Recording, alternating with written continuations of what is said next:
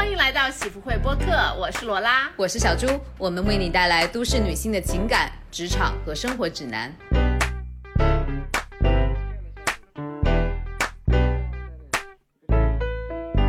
Hello，喜福会的朋友们，大家新年快乐啦！龙年大吉！今天是我们春节之后录制的第一期。其实春节期间。我也很想录的，因为这期我已期待已久，但是因为我在家没有这么一个条件，因为这一期我们录的东西会让我们有一点手忙脚乱。我跟小朱就是这一期我们有三个设备要来录这一期，因为这期我们是想要播放一些呃金曲，然后我们来讲一讲年少的故事，对吧？所以，所以我现在是用电脑跟小朱视频着。然后呢，另外我们有一个收音的设备，然后我们旁边我还放了个 iPad，待会儿用来播放音乐。所以说，我比较手忙脚乱。对，就我们做播客都做了四年了，然后我们的设备还如此的初级，我都不好意思说。真的，我们已经四年了，你敢相信吗？我们是二零二零年初四月份开始出的。哦，我不知道，我不相信。今年都已今天都已经快四年了。然后，然后今天除除了我们要播金曲讲故事之外呢，其实我一直都有一个私心，因为最开始我就想说，哎，我们难道不可以做一些稍微发疯一点的的节目吗？就是我们可以随着。随着音乐一起唱歌，我们想怎么唱就怎么唱。但是我觉得我们怎么样去选择这些我们想跟着唱的歌曲呢？我就想说，这些歌应该是和我们的青春记忆有关系的。然后呢，这些歌应该也会给我们听众朋友们有那么一些连接，可能是一些大家比较耳熟能能详的一些金曲，或者是说跟我们同龄的人可能都会找到一些共鸣吧。所以我们就觉得，嗯，可以做这些听歌、听歌，然后唱歌，然后故事分享的节目。嗯。说到发疯的单呃单集，我很想跟大家预告一下，就是小猪的私心是做一曲金曲播放，我的私心是我们两个会做一集重庆话专辑专辑，嗯，然后你知道现在这方圆不是也是一个 trend 吗？然后我就觉得我们从来都是在用我们两个非常不熟悉的，至少我个人非常不擅长的普通话进行录制。嗯，好的，OK 子，哎，你要先在先开始给我们进行你的第一首金曲播放吗？我第一首金曲播放啊，好的好的，那嗯，来的好陡啊，我还没有准备好呢。OK，没问题，来吧。这个曲目其实是二零零二年出的，然后那个时候啊，大家都知道我们华语乐坛还是很不简单的。然后这个 这一首曲子就来自于我已经早就不喜欢的、早就脱粉已久的一位男歌手。然后 OK，好的，是谁？对，当然就是我们的 J Chou 了。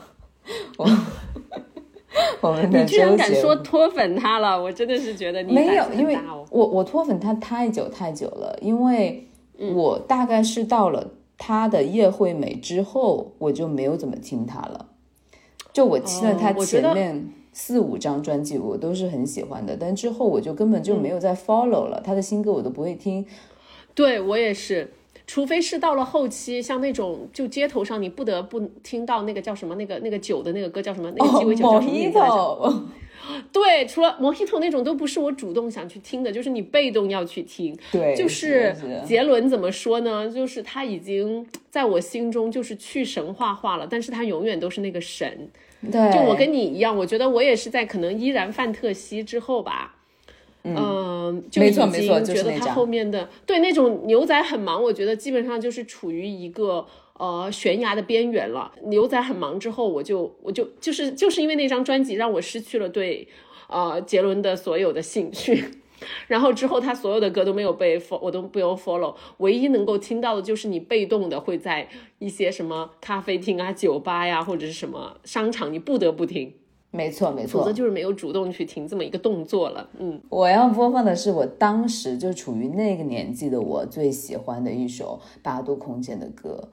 呃，就是像你说的，就是这首歌我为什么要放它，是因为当时我是在初二的时候有了我人生的第一个 MP 三随身听。然后那个牌子叫做爱国者，我不知道你哦，对对对，必须的呀，它的那个 logo 我到现在都还记得。Yes，我然后我记得那个东西是上电池的，是不是上电池的？我 我对对对，我大概记得，就是长得很像那个。如果大家现在还有那个，你你见过那种娇兰的口红？哦，不是 U 盘，娇兰的那个口红，大家知道吗？就是它长得有点像一个那种潜水艇，就是它两边是那种有点尖尖的、圆圆的，很像口红的一个形状。对，它上电池的。是的，是的。然后里面呢，我我还记得它的内存是一百二十八兆，然后。对，然后那个时候呢，我家里是没有家庭电脑的，然后我不知道我是去网吧还是去学校的微机房搞了一个电脑，然后就在里面下载下载了二十几首歌。Hello，酷狗，没有，当时有千千静听，我当时都是用。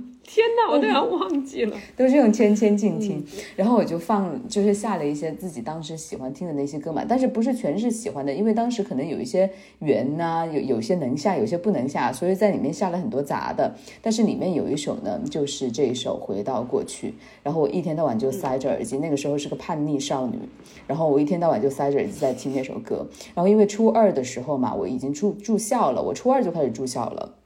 然后每个星期天的下午或者是晚上，我爸他就会开车送我去学校嘛。你知道那个学生就是就很不想从家里，然后又回到那种一周又开始在学校过那种坐牢的那种生活。对对。然后我一路上呢，那个时候我很叛逆，我不会跟家里讲话。然后他在开车的整个过程当中，我就会一直在听我的爱国者那个 M P 三。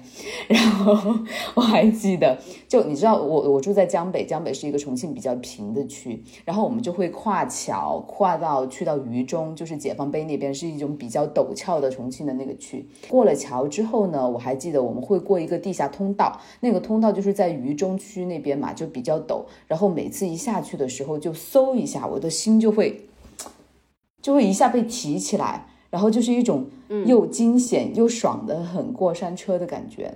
我脑子里面一直有一个我我有一个画面。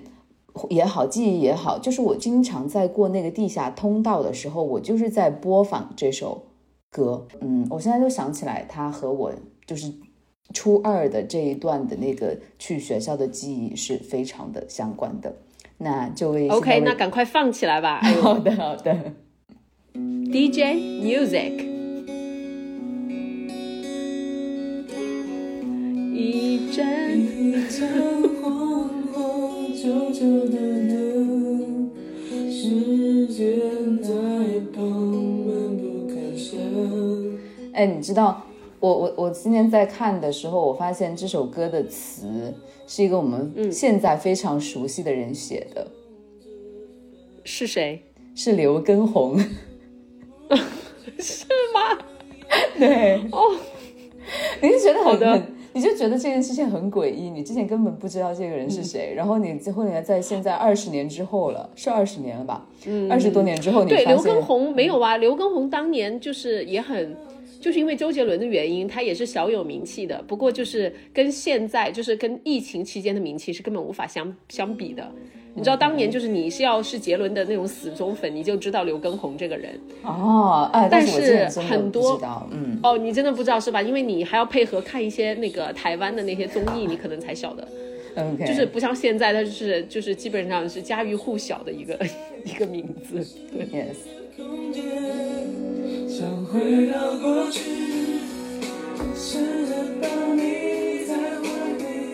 小曲的脸带有一点窒息，想看你看的世界，想在你梦的画面，只要靠在一起就能感觉甜蜜。想回到过去，试着让故事继续，至少不再让我们把副歌听完哈。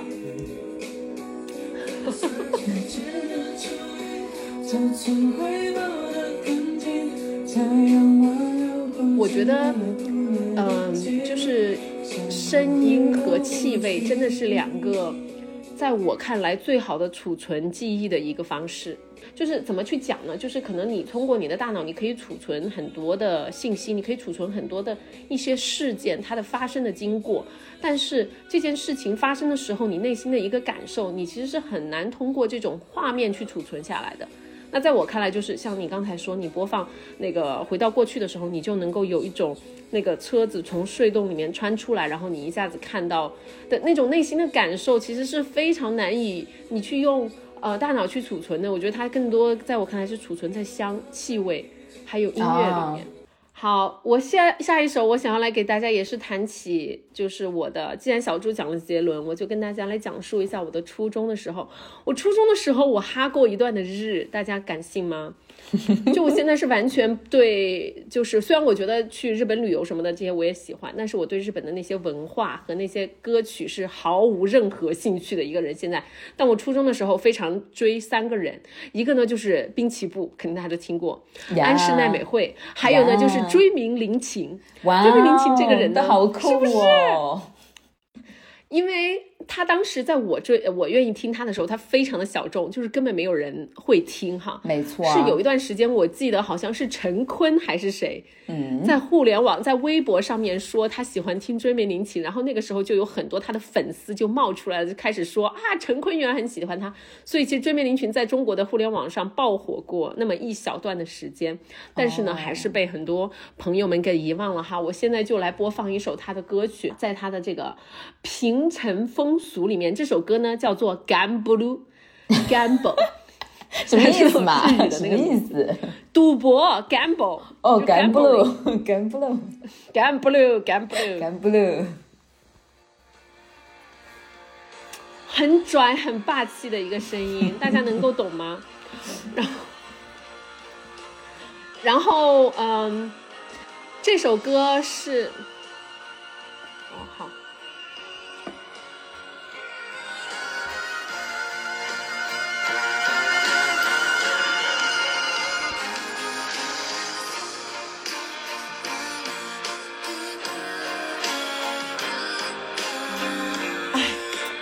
首歌我有一个什么回忆呢？就是当时也喜欢看看日本的电影。这首歌呢是当时一个呃，我觉得在中国比较小火的一个日本电影，它的名字叫做《花魁》。然后它的那个导演呢是尾尾川石花吗？是这么讲吗？很出名的一个日本艺术家，你你肯定知道的，因为那个那个女生那个女艺术家很红，就是因为她非常善于运用色彩。然后这是他导演的一部作品，然后他讲的就是，呃，就是大家知道那个花魁是日本的那种，等于就是高级妓女嘛，她的一个故事。然后呢，这个里面用的全部是追命林琴的一个音乐。哎呀，哈日的朋友们肯定懂我在说什么啦，就是这里我很难跟小猪去讲述这件事情。然后这个时候，我觉得就不得不回到。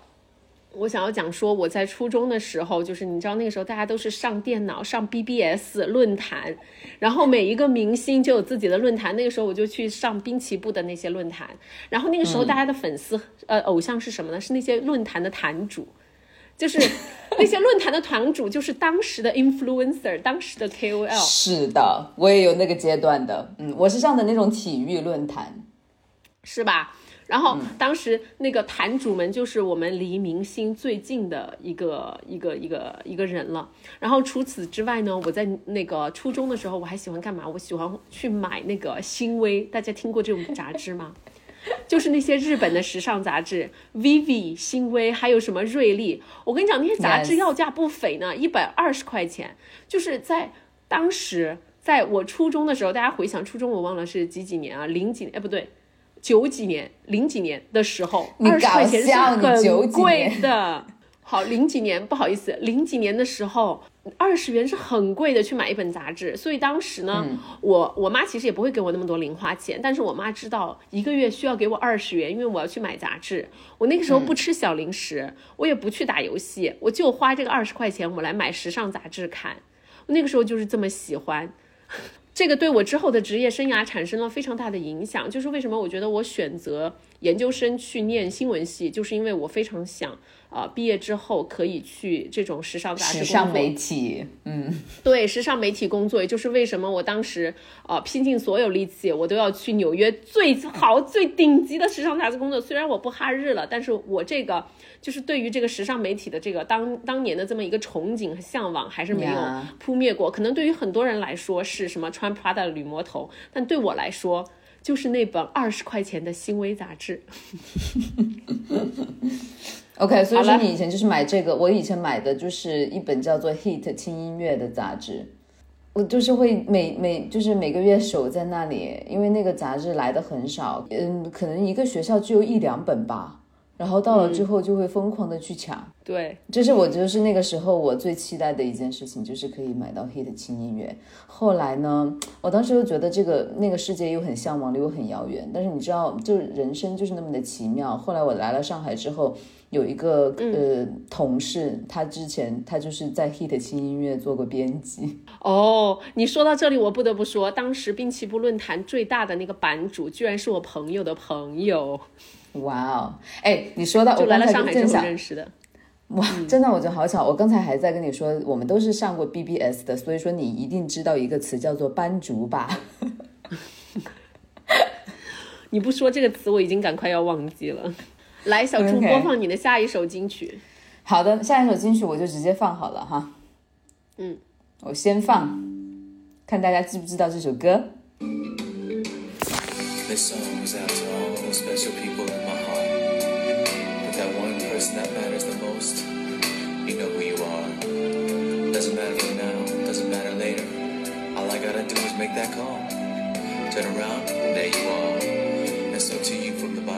这可不是一首英文歌哟。Thank you. 累了不要见外，把我挖起来。让我唱两句。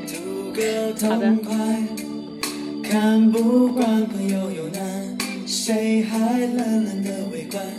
我的手心为你握起来。好的，哎，我们我说句实话，我不知道这是什么歌，哎，这是言承旭吗？这个是 F 四的歌。哦，果然我听出来了。我跟你说，就是我当年很讨厌 F 四，I'm so sorry，但我真的，所以 F 四的歌我除了《流星花园》一首都没有听过。哎，流星当时你是六年级就开始讨厌他们了吗？对的，我当时你怎么那么审美标准？我审美标准一直非常的一致，我从那个时候我就讨厌长头发的男的，所以我那时候最讨厌的人就是朱孝天。没有啊，他们基本上都是长头发。朱孝天对，但我不知道为什么我最讨厌的就是朱孝天，因为他的头发是那种中分，然后特别长，你知道吗？吴建豪也是啊。Anyways，反正都不喜欢，就言承旭还稍微好一点。哦，当时我实在是太喜欢言承旭了。结果后来开始回到我开始看《流星花园》，我记得我是五年级的时候。有一次跟几个同学出去玩，然后住在一个同学的一个家里，然后我们就在那里疯狂看了两天两夜。我觉得，怎么会有那么好看的电视剧啊？嗯，然后呢，后来就看，当然他就开始喜欢 F 四啊，然后就是六年级的时候就是疯了一样的，而而且当时我，嗯，就是他们四个当中嘛，直到现在我都是最喜欢言承旭的。然后言承旭呢，他就是。我到现在我都觉得他长得帅，然后更别说是那个时候了。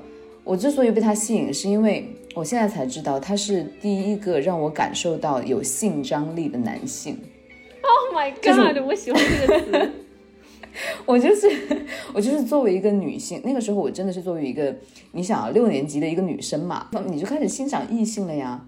我就发现他是我真正的作为异性去喜欢的一个男人，所以说。多么的难得，然后呢，就是这个第一时间这首歌，它是就收录在他们零一年的《流星雨》那张专辑的。然后那个专辑的封面，大家可以去看一下，那个封面其实就是我拥有的第一张明星海报。然后我每天都会在我那个家，就是把它摊在，就是放在我的那个房间里面。哦然后我对你说起这个，我真的想起了，Yeah，而且而且我不敢挂在墙上，因为我当时我。我爸妈就对这个事情很介意，因为他们知道流那个 F 四不好，他们看了那些宣传，觉得 F 四不好，这个《流星花园》这个这个剧集不好，对学生有坏影响，对吧？嗯，我就那个海报，我就是藏起来的，嗯，也我就是藏起来，然后我每天把它拿出来铺在地上看一遍，然后我每天都会仔仔细细的去看言承旭的脸和他的身体。Oh my god！哎呦，我甚至会去摸他的脸。天哪，你哎，你这如果我是你父母，我当时会非常担心哎。我记得有一次，我甚至我作为一个六年级的小女孩，我甚至去亲他，我甚至去亲海报上的言承旭。天呐，哎，你那时候才小学六年级，我好 concern 呢，我。但是我还没有对谁。没事，我接下来我要分享我对另外一个男人的痴，就是那个年代那个年纪下面对某一些男男的的痴迷。嗯，然后我最为什么会选择第一时间这首歌呢？是因为我觉得这是一首关于我觉得很难得的关于友情的歌，因为我觉得我们从小到大的听的这些歌都是呀。然后我当时听到这首歌的时候，我觉得哇，真的很好，它就是诉说诉说友情的。呃，我当时就觉得非常的好听，而且我觉得它里面诉说的那种友情的情感是我自己非常向往的。然后我记得我在高一还是高二的时候，那个时候其实已经过去很久了，已经也没有再听 F 四了，也也已经听了很多更新的人，了解了更多的音乐。但是我记得那个时代的时候，就是我有一群特别好的朋友，然后我们每天无法无天，天天就在自己班级里面和老师老师对着干，然后自己爱组织那种班级里面的那种晚会啊之类的这种颁奖典礼、假颁奖典礼这种这种活动。嗯，有一次我们就搞一个节目，呃，我们几十几个女生说，我们想，嗯，要不然就合唱一首歌吧，然后我们想来想去。就想到了这首《第一时间》，因为它真的就是首先它是四个人唱的，我们可以四个人唱，然后就是它是关于友情的，我们就觉得哇好合适。我记得我们就四个人每天中午关在宿舍的那个小厕所里面练，然后你关进去了之后，我们也不开灯，就是很黑，然后那个厕所听起来，嗯不不不会干净的厕所，然后那个厕所呢，那个你知道在厕所里面唱歌回音又很好。然后我们每每天就就在，对，就在那里面，就是关在一起唱这首《第一时间》，然后我们也会分 part，每个人唱每个人 part，最后合起来。就我还现在也记得那种在黑暗里面和几个人、几个很好的女生，然后待在一起的那种感觉，很稳定、很温暖，但是又带一点青春叛逆那种感觉。就是为什么我现在今天选的《第一时间》，OK。好的，我的青春回忆里面呢，痴迷的一个男子，就是也不至于痴迷，就是很喜欢的是当年的郑元畅。Hear me out，朋友们，虽然现在郑元畅我觉得真的是已经有点开始油腻大叔的路线，但是当年他演恶作剧二吻，把头发剪短了的时候，他真的是很帅的。大家可以回去看，就即使现在是二零二四年，你再回去看十几年前的郑元畅，你也会觉得他的。呃，模样是非常受现在女生就是来的审美标准来看，也是非常帅气的。等一下，我记得他刚他刚出道的时候，不是头发也挺长的吗？对呀，所以我跟你说，二作剧二吻呢，二作剧一吻的时候他是长头发，我是 所以我没看过。二吻的时候他头发已经剪短了，是非常帅的。然后出了他之后，我很喜欢当年的宋承宪，能能 get 吗？能 get 吗？没有吗？好，没关系了。我就现在我也不能 get，但是我当年真的是觉得，就是韩国明星里面，就当年的韩国明星，我觉得很帅气啊，就是都是那种干净利落，然后呢，就是呃，也就是非常男人的，不像现在啊，动不动是都是大刘海，就是弱柳扶风，感觉我一脚都可以把。我当时不是特别的，就是喜欢韩国那些明星啊，我当时就挺鄙视他们的，因为我当时就不好意思，因为那个时候不懂事嘛，觉得我们喜欢的欧美圈的就肯定看不惯日韩的那一挂，然后太懂，然后但是但是韩国的男明星我。我小时候就很喜欢袁彬啊，我觉得怎么会有那么帅的一个男的？对呀，就是袁彬啊，甚宋承宪这种，他们就类似于同一挂的呀。你看看现在，就是跟现在就不一样。不知道我不知道现在这些男男的这些男团怎么了，就是一个个的，就是感觉比女的还瘦弱，比女的还娇弱，就是那个刘海你这样说超厚超长。我们我我们会被喷的好不好？就是可以喷死我吧，没关系。就是大家每个人的审美和喜好不同，但我自己就是非常讨厌这种，我不行。OK，大家可以骂我，这真的就不是我的 style。好，接下来我想给大家播放这首歌，叫做《温岚温岚温 岚》。哎哎哎，我觉得在你在你在你这个说，哎，你之后还会播放？我以为你会播放一个韩国歌曲呢，其实并不是是没有啦。所以我刚才跟你讲台剧嘛，真原唱嘛，所以我想播放温岚的。能 OK OK OK，好。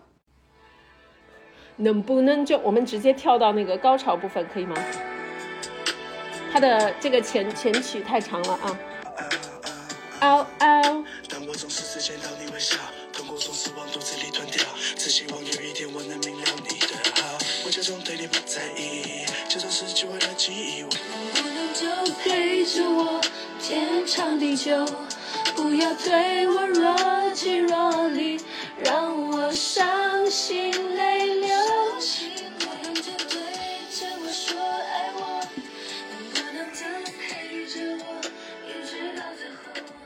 之前听温岚的歌，有一首听的特别特别多，一首很悲情的歌，叫做《生日快乐》，是不是？我对自己说，叫祝我生日快乐。对，好像是的，是好像周杰伦给他写的。嗯，哎，好像是，就是我每次那种失恋或者是受挫，觉得也不是每次失恋啦，就每次觉得在感情方面 不是特别的顺利的时候，我就觉得很能代入。就是你知道，温岚是非常富有。弯弯代表特色的一个一个女歌手嘛，就是当年我觉得我们还是受了很多啊那些台剧的一个影响的。就是为什么我想要播放一下？我觉得很多人的青春都是当年被各种就是脑残的，现在看来比较脑残的台剧所影响的，对吧？嗯，这就是我初中时候的一个青春，对吧？那个时候开始啊，也就是那种就是对异性的那种呃，怎么讲向往开始萌芽，逐渐开始哦，你也很喜欢班上的这个男同学，你觉得这个男同学很怎么怎么样？再配合一下当下的一些台剧，然后青春的大脑就开始产生了各种联想，是不是？嗯嗯，那我就继续再分享下一首了。啊，我直接放吧。这首歌我觉得可能大家都比较熟悉吧，也是我今天选择的唯一一首英文歌曲。但是我觉得这首英文歌曲应该不是特别冷门的那种哦。好，请告诉我们它的名字是什么先？这首歌的名字叫做《Reflection》。我没有听过啊，你没有听过？唱给我听。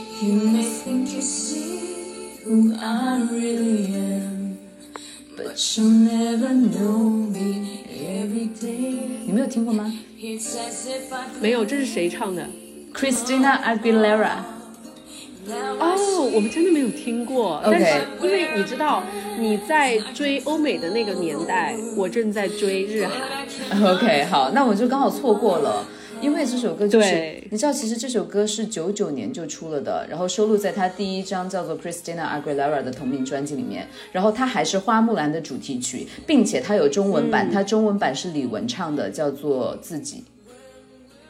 哦，好的，OK。对，然后我之所以会选择它呢，是因为它也开启了我，当我听到这首歌的时候，它完全是开启了我另外一个时代，因为在听到它 Christina。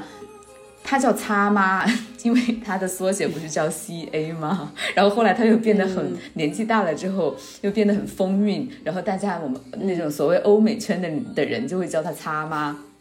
然后当时他开启我的是一个欧美 diva 时代，因为在他听在他听他唱这首歌之前，我根本就不知道，就是他看起来那么一个白白小小很可爱。的那么一个女神，她可以用那么粗的嗓嗓子，用那么力量的一个声音，然后还做那种真假声转换，以那么炫技的一个方法来唱一首流行金曲。因为在她之前，你知道，我就是初中的时候，就是听什么，呃，听到那些女歌手都是什么蔡依林啊、王那个王心凌啊、梁静茹啊，就是这种相对。细细小小的那种音，然后你突然听到她唱歌，你就会觉得哇，一个女人她是可以用自己就是表现自己那种力量，然后用那种丹田发出。很浑厚的声音的，我就觉得天哪，就是他给我的那种冲击和力量真的是不一般。那后面呢，我就肯定就有一段时间我特别特别的喜欢他，然后也一直在 follow 他。当然现在也很多年没有了，但是他对我的影响是在于说我开始学着像他一样去唱歌，然后哦，对，然后力量感的歌声，是的，是的。然后我后来我才。发现其实我是可以学着像他那样，就是从丹田来发声，然后可以毫无力保留的来发出自己的声音。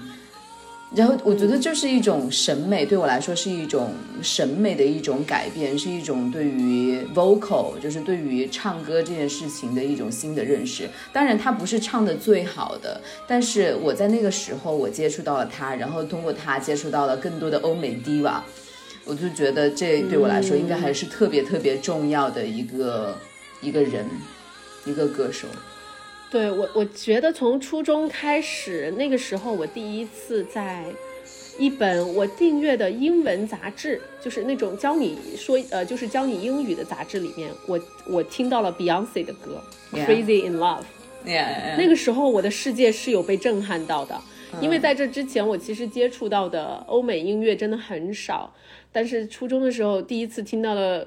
碧碧昂斯的那个 Crazy in Love 这种，叭 Crazy in Love，叭叭叭那种。然后当时那个杂志上面还有他的那个，因为还有照片嘛，大家知道 Crazy in Love，大家可以去搜一下。如果你不记得的话，他当时穿着一件非常暴露的水晶衣。是的，那个就是连衣一个小裙子是吗？对，就是那种基本上呃，就是那衣服什么都遮不住吧，就咱们就这么说吧。然后那么闪耀，然后大家知道她的身体的曲线又非常的美，然后。呃，然后她的皮肤又是那种，就是你知道，黑的发亮的那种，就黑的，就黑的发亮的那种，真的是很漂亮。然后那个时候，我觉得是我第一次慢慢的开始觉得，哦，我要抛弃我之前的那些，就是审美和喜好了。我要，我觉得那个时候开始，我逐渐的开始转向了喜欢，啊，就是这样子，更加在我心里面觉得更加大女主，对的一个。对，大家可以去看一下那个《Crazy in Love》的 MV，那个是拍的很好。然后我记得就是他像说的穿着那个水晶水晶的遮不住的衣服，然后就是一步一步的那种很拽的走在路上的那种感觉，随着那个音乐。对，然后当时因为受到 Beyonce 的这个影响，后来又是因为那个时候 Britney Spears 也是非常火的时候，嗯。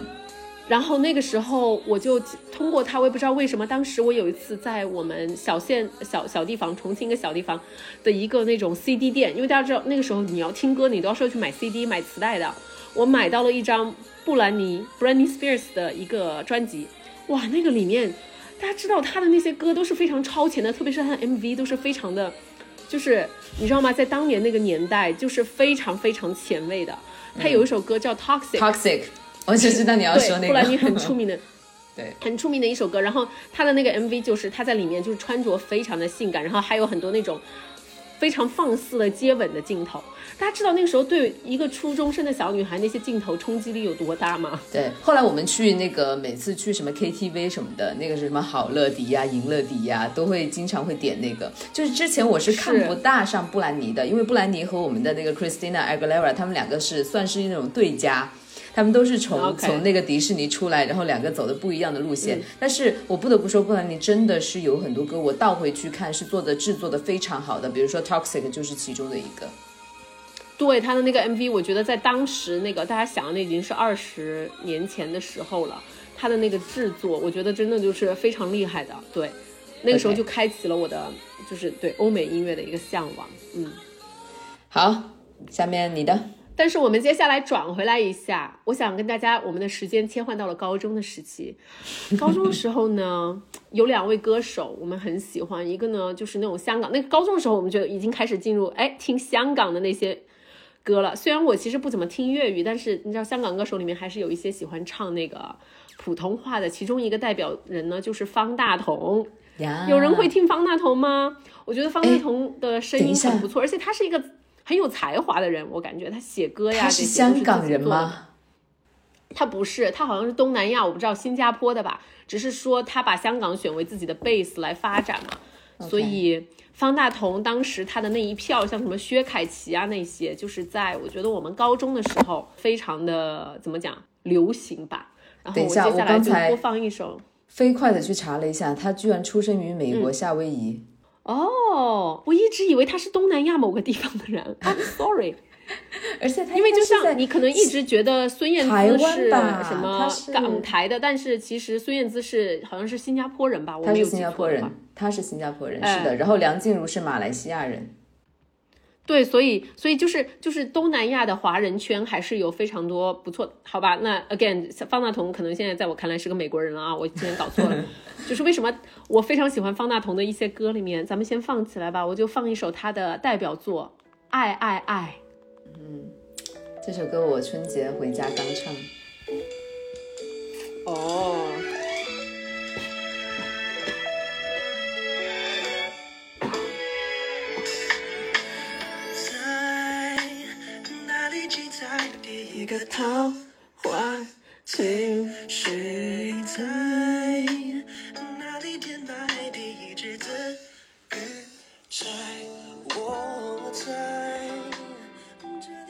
我非常喜欢方大同的，还有一个原因呢，就是我直到现在我都没有去看过他很多歌的歌词，以至于他唱的歌可能百分之五十我都不懂他在唱什么，因为大家知道他的普通话是非常的。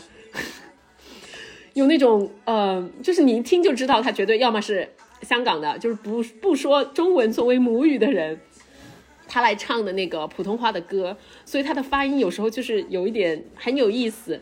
然后特别像《爱爱爱》这首歌，很多歌词我其实听不懂，但我就喜欢那个调调。嗯，没错，我就是我回去唱的时候，我也是好好的看了一下歌词，因为那个 KTV 上面有，我才发现，哎，原来他是唱的这个词，就是那种感觉，对吧？对吧？其实就像就像当年周杰伦的很多歌，你不看歌词，很多你都听不懂一样。然后方大同，我觉得也是这样一个人，他的有一些发音就是很好玩儿，就是比如说他有时候发一些翘舌音，他不会发出来，就让我觉得很有意思。包括很多香港的歌手。呃，普通话说的稍微好一点的，他唱一些普通话的歌曲，他就是发不出来那个平翘舌嘛，我觉得挺可爱。但是，但是我觉得这样是好听的。有些时候，我觉得甚至是呃，他们是不是故意为之都有可能。就比如说像周杰伦呐，像方大同，因为他们唱的音乐类型本来就是属于很多那种呃受西方影响的，或者是什么 R&B 这种。如果 R&B 你要是像汉语这样，你要发那种字正腔圆的，它就是不好听，你就是得混过去，你就是得。对吧？你要去学英语的那种语调，你就不得不就是在中文的咬字上面做一些妥协也好，那种修正也好，是这个原因。我觉得他们是可能不自觉的就做了这个修正。嗯，好的，我又学习到了。所以方大同的歌给我的一个回忆是什么呢？我很快的讲一下吧。我觉得就是我高中高三的时候真正的恋爱了，有了一个真正意义上的男朋友啊，非常。非常幸运的是呢，这个男朋友当时还跟我进入了同一个大学，所以呢，我们一直一起应该也是交往了有两年多的时间。但后来不幸呢，他劈腿了。然后这个也是我人生我目前想起来就是最 trauma 的一个经历。为什么呢？因为是那个时候年纪小，这是我的初恋。那个时候我就是你就会觉得这个人他就是你的整个世界，他是你最好的朋友，就你我们永远都一起玩。他也是有点像亲人的一个角色。然后当他背叛了你的时候。我不得不说，你人生第一次被背叛，真的是非常非常难以接受的。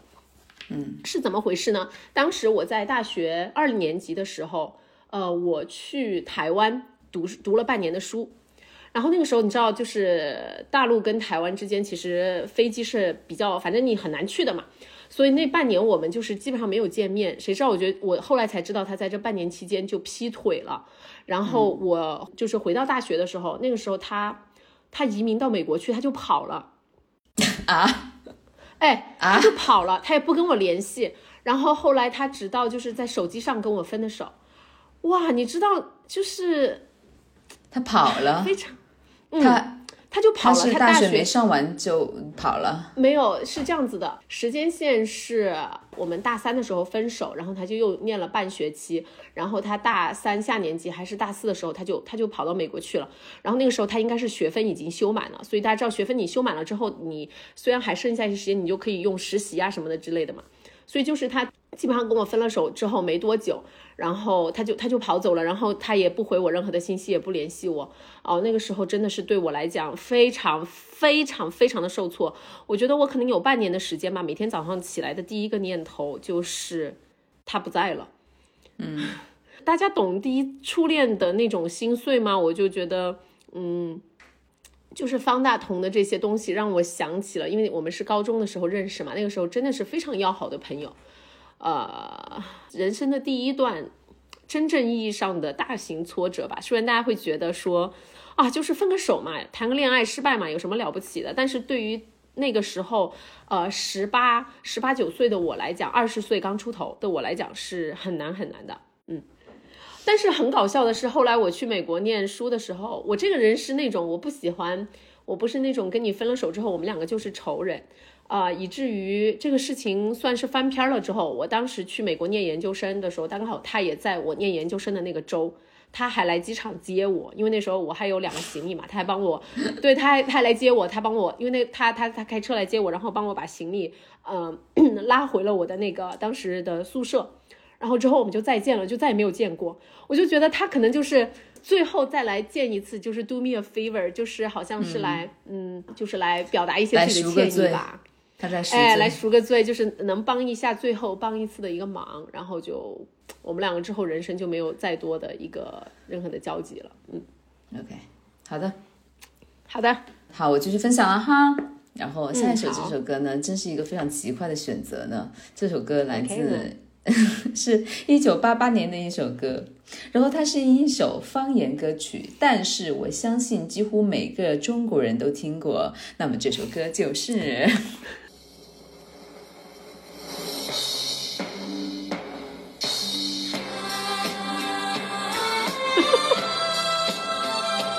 为什么？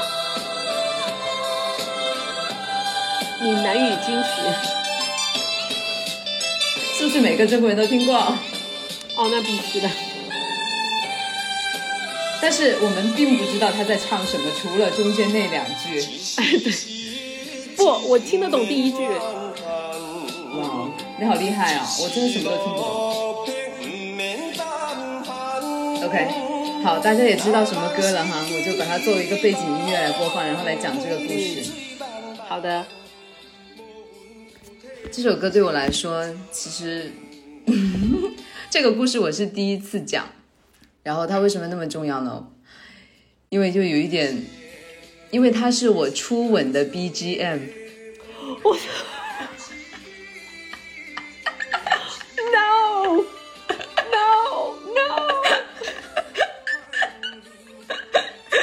很震撼，不能接受，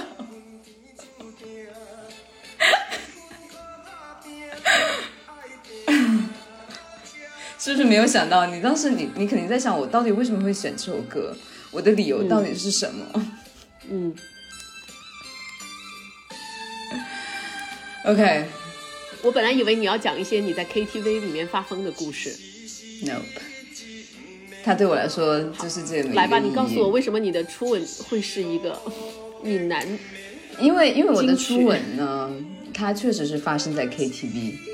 我我我高考完了之后呢，是和一位男同学单独去 KTV 玩了。然后其实这个男同学呢。虽然我现在对他就是毫无，我觉得这还挺丢脸的，但是呢，那个时候我确实喜欢他了蛮久的。然后终于在高考完了之后，我们就是可以就是更多的两个人有相处的时间。但 of course 他并没有多喜欢我啦，是我会比较喜欢他多一点。然后有一次呢，然后我们俩终于终于就我们俩很少单独在一起，但是高考完了之后，我们终于会有一些时间能够单独在一起。嗯，然后呢？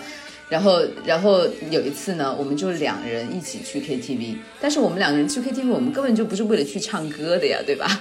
然后我们就把那些歌乱点了一通，然后作为背景音乐，然后我们就在那里玩儿，就是玩那种喝酒啊、玩骰子啊，或者是那么一些游戏。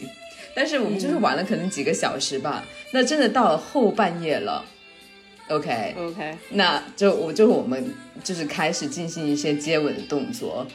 然后我记得，当这个吻发生的时候，我突然就是前一首歌突然断了，就是切割了，放完了。然后我就突然开了一下小差，然后我瞟了一下屏幕，然后我就记得就是开始播放这首叫做《爱拼才会赢》的歌曲。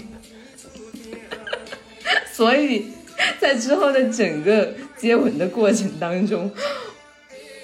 我的背景音乐一直都是这首《爱拼才会赢》，你都不能再等到下一首更浪漫一点的歌曲的时候再接吻吗？没有，这个动作就已经开始了呀。而且我整个人就是因为哦，就就他是很有经验的，但是我并不是，所以说我整个人就是非常的那种紧张、僵硬，也不知道该做什么，也不知道该说什么。但是我就脑子里面就不停的在开小差，当时我就想，天哪，为什么是这首歌？我就能我就有一个那么样子的念头。但是这件事情就是在我一直心里面藏下去了，我觉得就就挺丢脸的。就是直到今天，我才会会把这个歌和这个故事分享给大家。我听我听到是挺震撼，但是其实现在回想起来，它是一段非常可爱、很搞笑的回忆啊，就很棒了。对呀，对吧？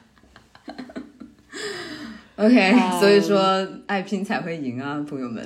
好，OK，对你拼了，你拼了，你赢得了你当时喜欢的男士的一个吻，我觉得其实是很好的。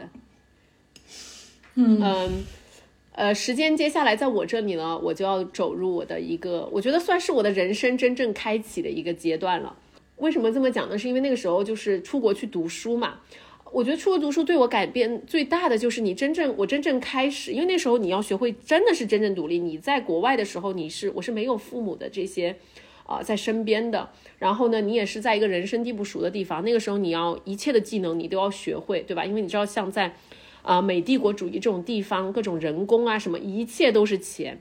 我记得我当时最震撼的是，到了机场之后，我发现机场的那个推推车都要花钱。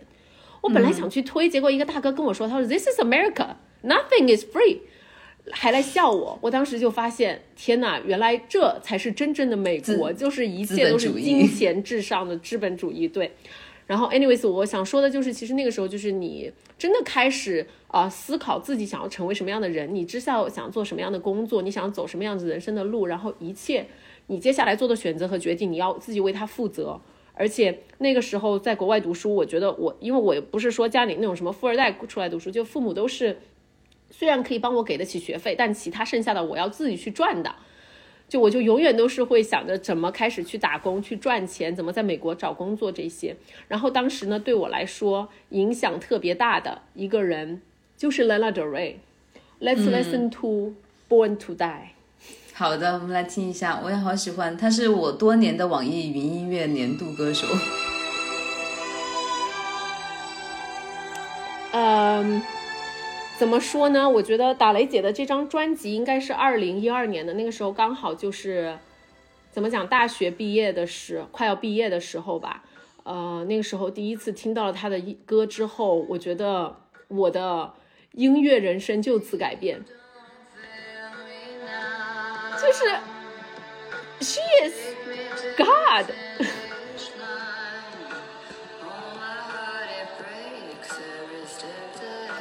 太美了，朋友们，我真的是觉得我没有听过这么美的歌声，这么美的歌词，现在听到都很想哭的那种感觉。然后我觉得当时。我也想听一下。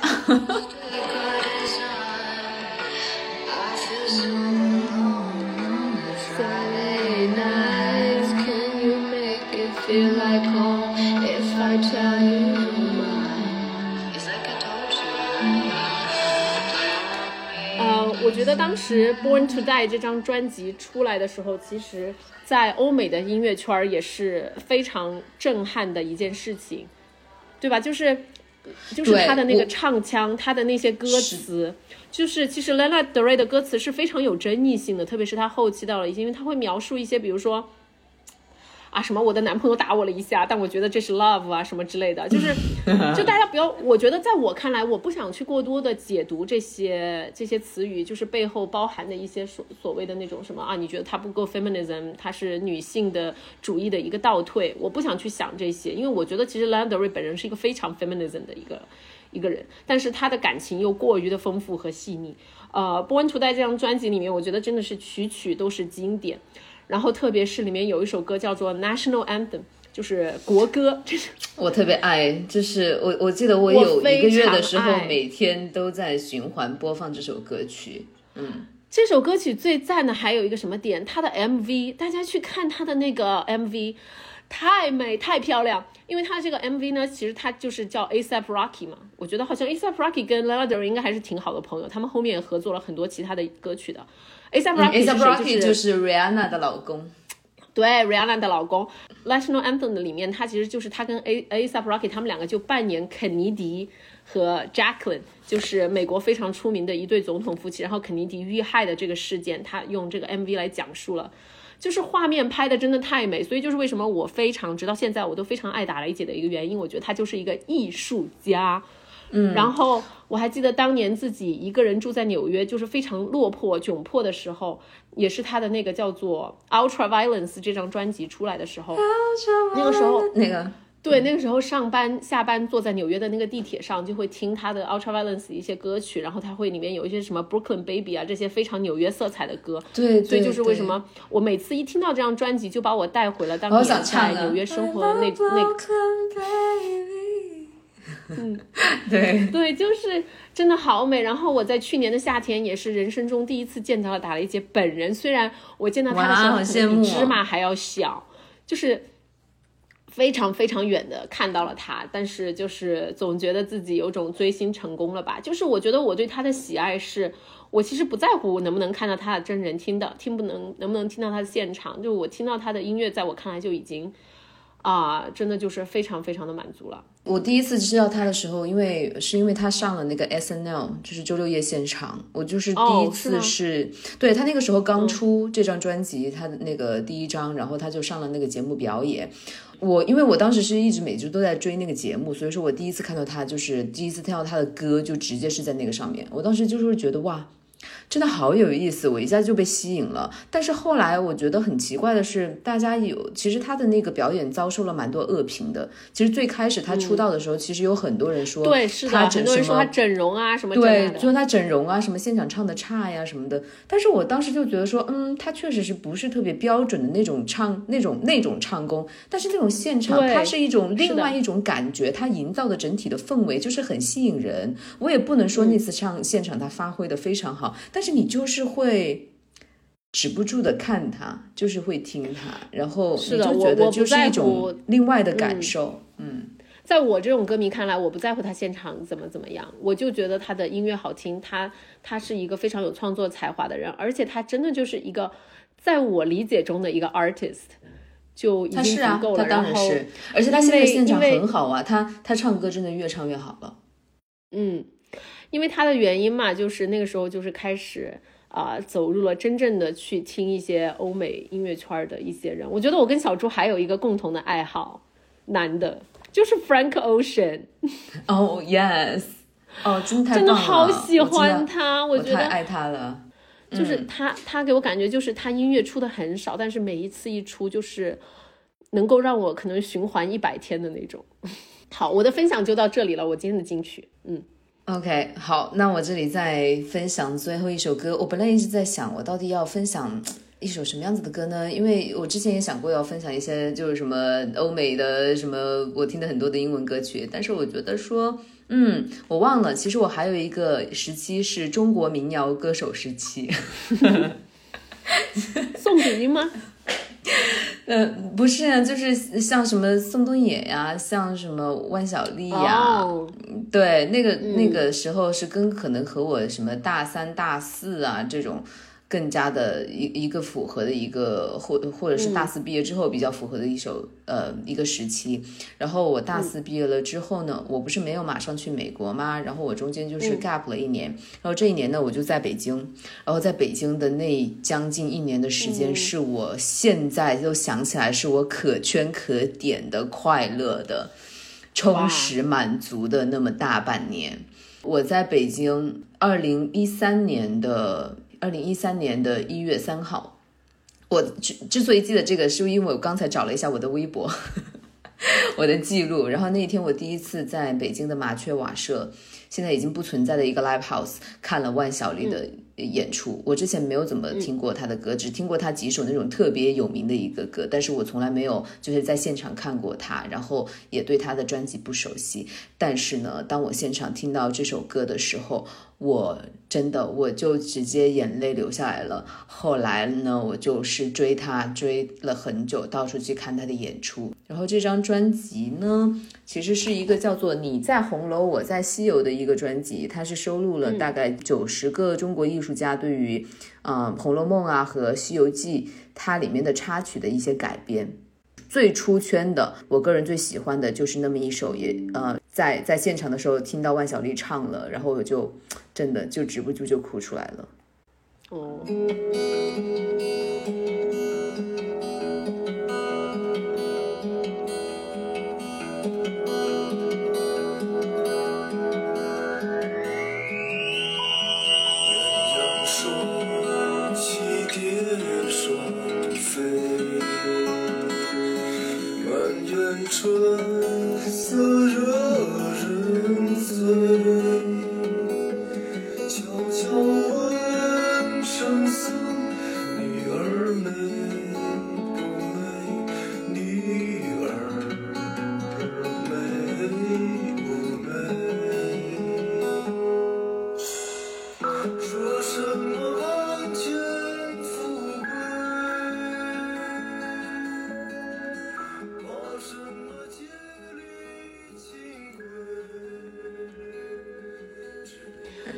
我不知道为什么中国的很多这些民谣歌手，他们的音乐在我看来都有一种带了一点灰蒙蒙的，就是有一点流浪的色调。哎，我我理解的正确吗？观察你的这个观察非常的有意思，因为你说它灰蒙蒙的，因为我可能觉得习惯了它就是那个样子。但是如果说你说民谣是美国那种民谣，他们是更加的欢快的，然后更加的弹个吉他，对对对跳舞的感觉，嗯。对，没错。然后中国的其实就是更加的那种，因为就是更加的怎么讲，更加北方的一种音乐，然后就是和那边的气质非常的搭，你会觉得更加的苍茫一些。对，或者就是带了一点，就是如果是南方的话，代表你就肯定马上会想到啊，是不是什么丽江这种，就是有点什么流浪啊，然后坐在路边儿啊那种感觉，对吧？嗯嗯嗯。然后后来，因为这首歌也是被选为了一个电影的插曲吧，所以说又大火了一次，所以肯定呃有让更多人都知道了。嗯。OK。好。我对于民谣听的确实还是比较少，但是他们每次我听，但是你这首歌的，你原唱有听过吧？就是女儿情，就是《西游记》里面的那个女儿国的时候的那个歌哦，是吗？我完全没有听出来是这一首。对对，是。然后我会觉得说，你现就是因为他翻唱了之后，我才会好好的去看他词。我觉得真的写的好好啊，就是那种非常浪漫的那种感情。嗯。哎，